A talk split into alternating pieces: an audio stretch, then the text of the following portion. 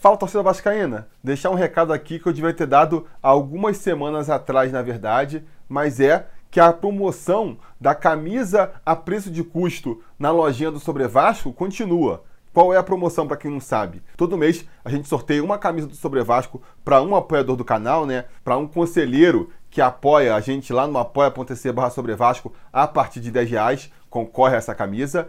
E todo mês, o modelo que o vencedor do mês escolhe agora fica na promoção aí, fica a preço de custo lá na lojinha do Sobre Vasco. A gente começou essa promoção aí no mês passado e eu esqueci de avisar esse mês agora, muito porque, na verdade, foi o mesmo modelo. O vencedor de fevereiro escolheu o mesmo modelo que o vencedor de janeiro, que foi esse modelo aí, ó, o modelo escuro da camisa que celebra os títulos brasileiros do Vascão. E eu tô relembrando isso para vocês agora porque na semana que vem a gente deve estar tá fazendo aí a live de março para sortear mais uma camisa para um apoiador. E portanto, pode ser essa semana aí, pode ser a última oportunidade de vocês comprarem esse modelo. Se o vencedor agora de março escolher outro modelo, o outro modelo entra na promoção e esse aqui dos títulos brasileiros volta ao seu preço normal. Então, quem gosta desse modelo, quem quer aproveitar e preço de custo, não vai conseguir mais barato do que isso, tá avisado aí da promoção e bora agora falar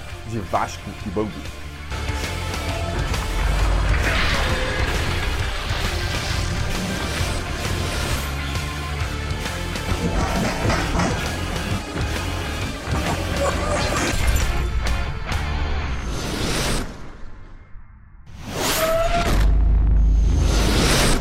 Fala, torcida vascaína, Felipe Tiru de volta na área para falar de jogo do Vascão, porque nesse sábado, às 7 horas da noite, com transmissão exclusiva pelo Premier FC, o Vasco recebe o Bangu em São Januário pela última rodada da fase de grupos da Taça Rio, o segundo turno do Campeonato Estadual do Rio de Janeiro. Pois é, é a última oportunidade do Vasco aí a parar suas arestas, fazer seus últimos ajustes, seus últimos testes. É o ensaio geral do Vascão antes de começar a temporada para valer, né? Porque depois dessa partida, aí, amigo, é só pedrada, aí é só jogo decisivo até o final do ano. Então é a hora do Vasco aí fazer seus últimos ajustes, porque a partir do próximo jogo, qualquer erro vai começar a custar muito mais caro para o nosso Vascão. Mas isso não quer dizer que essa partida é, não valha nada, não esteja nada em disputa. Muito pelo contrário, né? A gente está chegando aí na última rodada da fase de grupos da Taça Rio, com um campeonato muito mais disputado do que eu poderia imaginar. O Vasco vem em segundo lugar no grupo, empatado com Volta Redonda em número de pontos. A gente ganha deles só na questão do saldo de gols. E, portanto, temos que ganhar do Bangu aí para garantir uma classificação é, para as semifinais da Taça Rio. Quer dizer, na verdade, nem a vitória garante a classificação para a Taça Rio, né? Porque a gente pode ganhar do Bangu. Se o Volta Redonda também ganhar do Boa Vista por um placar mais elástico e conseguir ultrapassar a gente no saldo de gols, quem vai para a semifinal da Taça Rio é o Volta Redonda. E ainda tem essas maluquices aí de Campeonato Carioca, né? Que a última rodada não vai ser toda disputada no mesmo horário. O jogo do Vasco, excepcionalmente, vai ser disputado no sábado, para não ter problema com o Fla-Flu lá, problema de policiamento.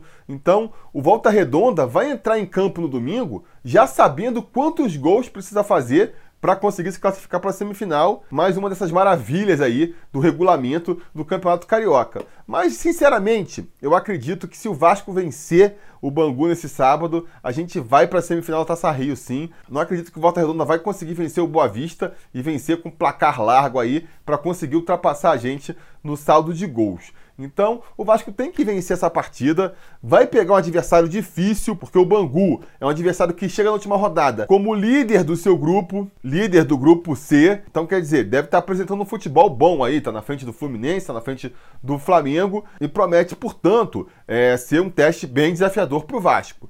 Apesar de tudo, eu não considero um jogo ainda decisivo, por quê? Porque se o Vasco, por acaso, perder essa vaga aí para Taça Rio, vai ser ruim, a gente vai perder a oportunidade de, de encarar mais uns clássicos para preparar o time, a gente vai perder o dinheiro da premiação, que talvez seja o que a gente mais sinta falta aí. Mas continuamos no campeonato estadual, continuamos classificados para a semifinal do estadual, então não causaria grandes impactos aí no restante da temporada. Ao contrário dos próximos jogos daqui para frente, né? Se a gente tem uma noite ruim e perde na Copa do Brasil, tá eliminado da Copa do Brasil. Se a gente tem uma noite ruim e perde no Campeonato Brasileiro, esses pontos, eles podem fazer falta lá na frente. Você perde às vezes um jogo em maio, aqueles pontinhos bobos que você perde em maio, vão fazer falta lá em dezembro, quando você estiver brigando para não cair ou brigando por uma vaga na Libertadores ou o que quer que seja. Então, essa partida aí contra o Bangu agora é a última vez aí na temporada em que eu vou estar mais interessado em ver o Vasco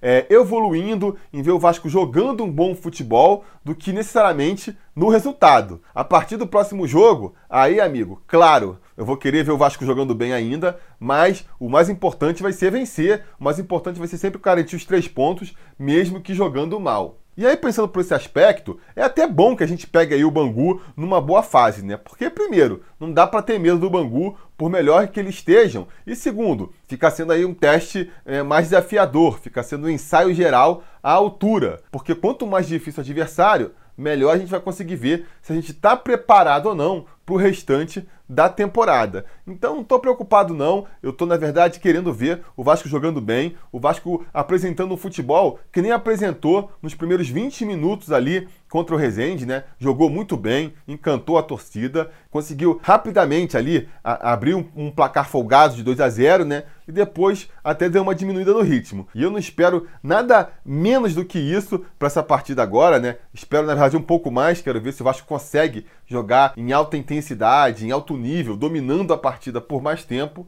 Mas, se conseguir também meter uns 2 a 0 com 15 minutos de jogo e depois resolver se poupar para o restante aí dos jogos da semana, não vou ficar chateado. Não vou ficar chateado, como eu disse, é o mínimo que eu espero, até porque eu também estou esperando um, um, time bem próximo do que jogou contra o Rezende, né? Acho que o Valentim deve repetir aquela formação ali, com a grande diferença da gente estar tá vendo agora a volta do Max Lopes para a equipe. O Max Lopes aí que teve que viajar para resolver problemas particulares, deve voltar para a equipe nesse jogo de sábado. E aí, essa partida agora acaba sendo decisiva principalmente para o nosso atacante, né? Eu brinquei no preleção da partida contra o Rezende que aquele jogo valia mais para o Valentim do que para o Vasco, porque né, esportivamente não era tão fundamental o Vasco vencer, mas para o Valentim era importante ele recuperar um pouco ali a sua imagem com a torcida, né? E o Valentim passou no teste, principalmente por causa do, do início da partida. O Vasco jogou muito bem e deu para ver que o Valentim é, cresceu ali um pouco na moral com a torcida, né? A torcida elogiou o Valentim, né? Se é que você pode chamar o que a gente leu aí de elogios. A galera falando assim: pô, finalmente o Valentim fez o óbvio. Pô, tá vendo só? É só deixar de inventar que o Vasco ganha. É, eu acho que isso pode ser considerado aí é, frases de elogio e aprovação pro, pro Valentim. Então ele passou no teste no domingo e agora o teste fica pro Max Lopes. O Max Lopes, que não vem bem essa temporada, né? Ainda não engrenou, ainda não estreou em 2019 e vai ter agora a última oportunidade para isso. Porque eu venho defendendo até aqui que ele tinha que ser escalado mesmo, mesmo fora de forma, mesmo não jogando bem, ele tinha que ser escalado para justamente conseguir esse ritmo de jogo, porque que nem eu já falei, né? Até esse momento aqui, o mais importante era pensar na preparação para o restante da temporada do que no resultado da partida em si. Mas esse jogo agora é a última vez que a gente pode aí levantar esse argumento. A partir do próximo, o Valentim já vai ter que escalar o melhor time que ele tem à disposição, pensar em vencer a partida mais do que preparar o, o time para o restante da competição. E aí pode ser que sobre para o Max Lopes, né? Pode ser que sobre para o Max Lopes, principalmente porque a gente viu contra o Rezende aí o, o Thiago Reis entrando com, com qualidade, acabou, não apareceu muito na partida, até porque o Vasco, depois de fazer os 2 a 0 diminuiu bastante a intensidade, mas enquanto o Vasco teve naquele ritmo frenético lá, a gente viu o Thiago Reis aparecendo com qualidade lá na frente, fez um golzinho, então é, joga um pouco mais de pressão para cima do Max Lopes. Enquanto a gente estava ali com o Ribamar de substituto imediato, o Ribamar que realmente não, não nasceu com cacuete para fazer gol, a, a situação do Max Lopes estava mais confortável. Agora a gente tem o Thiago Reis aí mostrando que pode merecer mais oportunidades. O Marrone sendo deslocado para centroavante também sempre pode ser uma opção. A gente viu pela segunda vez na temporada isso acontecendo no segundo tempo contra o Rezende, né? Quando o Thiago Reis foi substituído, o Marrone foi jogar de centroavante, quer dizer, é uma possibilidade que o Valentim está levando em consideração. Então o Max Lopes precisa mostrar futebol para não ver a sua titularidade ser ameaçada. Vamos torcer para ele ter resolvido os seus problemas familiares lá na Itália essa semana, voltar com a cabeça mais focada no Vascão. Torcer para ele ter também mantido a sua forma aí, ter cada vez entrado mais é, na linha. Até porque se o Vasco jogar com a intensidade, com o volume ofensivo que jogou no começo da partida contra o Rezende, vão pintar oportunidades para o Lourão lá na frente. Então, espero que ele aproveite. Espero que o Max Lopes faça pelo menos um golzinho com a bola rolando, né? Não gol de pênalti, faça pelo menos um golzinho com a bola rolando nessa partida contra o Bangu. E já que estamos falando dos jogadores aí, vamos falar então a provável escalação do Vasco para essa partida, né? O Vasco que, repito, deve ir com um time bem parecido com o que enfrentou o Rezende, portanto, vai com Fernando Miguel no gol, Fernando Miguel que voltou a ser contestado aí, né? Ele falhou no, no jogo contra o Havaí. Contra a Cabo Friense, eu nem achei que ele falhou tanto não, mas teve gente aí mais rigorosa que acha que ele falhou contra a Cabo Friense também. Então começou aquele discurso de novo, de ah, eu não sinto confiança com o Fernando Miguel. Ah, quem tá com saudade do Martin Silva? Eu falo para vocês que tô confiante no Fernando Miguel ainda, para mim tem agarrado bem, tem feito uma boa temporada e, portanto, não estou sentindo saudades do Martin Silva, né? Gostava do Martin Silva, acho que ele foi importante para o Vasco, mas saudade naquele sentido de a gente ficar assim, nossa, se o Martin Silva tivesse aqui ainda, não tinha tomado esse gol, esse tipo de, de sentimento eu não estou sentindo não. E já que estamos tratando aí de gol do Vasco, vamos falar também aí das possibilidades que foram levantadas essa semana com o Jean lá, o goleiro do São Paulo, sendo afastado do grupo. E agora também saiu a notícia aí de que o Walter, o reserva do Castro lá no Corinthians, não vai ter seu contrato renovado. Aí a galera já fica oriçada, né? Pô, contrato Jean, contrato Walter para fazer uma sombra pro Fernando Miguel, porque se o Fernando Miguel sair, pode ter que entrar o Jordi. E galera, seria ótimo, né? No mundo ideal seria ótimo você ter um goleiro no banco ali que é do mesmo nível do que o titular, ou até melhor, né? Um goleiro que vem ali para brigar por posição com o titular. Isso no mundo ideal seria ótimo, mas diante da realidade do Vasco, Vasco aí com problemas financeiros graves, você vai contratar um goleiro já consagrado, um goleiro que vem com um salário alto para eventualmente ele nem jogar na temporada? Já pararam para pensar nisso? Porque a galera fica pensando na possibilidade do Fernando Miguel se machucar, mas não para para pensar que essa possibilidade é um pouco remota. A posição de goleiro ali não é uma posição em que você está muito exposto a contusões, por mais que a gente saiba que isso eventualmente aconteça. O próprio Fernando Miguel se machucou há dois anos atrás e perdeu a sua vaga no Vitória, mas isso não é uma coisa muito comum de acontecer, sabe? Eu acho que a torcida ficou meio mal acostumada por conta do Martin Silva, que como joga na seleção uruguaia, era constantemente convocado e desfalcava o time, e aí a gente precisava realmente de um reserva principalmente no ano passado, com a Copa do Mundo, já sabia que ia ter um desfalque do Martin Silva por 10 jogos, aí você precisava contratar um goleiro reserva de qualidade, porque vai que você bota um, um, moleque da base e ele não funciona, e aí você já sabe que vai ter que ficar com ele por 10 jogos, pelo menos, fora as outras convocações, aí era complicado.